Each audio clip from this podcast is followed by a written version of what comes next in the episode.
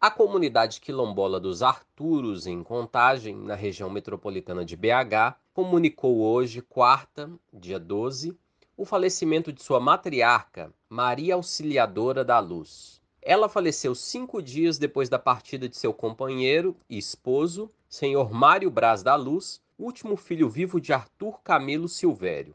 Ambos foram vítimas de complicações da Covid-19. Dona Maria Auxiliadora estava entubada no Hospital Santa Helena, em Contagem. A comunidade lembra em sua mensagem de despedida que a matriarca, além de líder espiritual, era referência da luta contra o racismo e considerada rainha do 13 de maio. Em nota, a comunidade afirma que os Arturos não perderam apenas uma rainha, mas uma grande referência de fé, amor e devoção.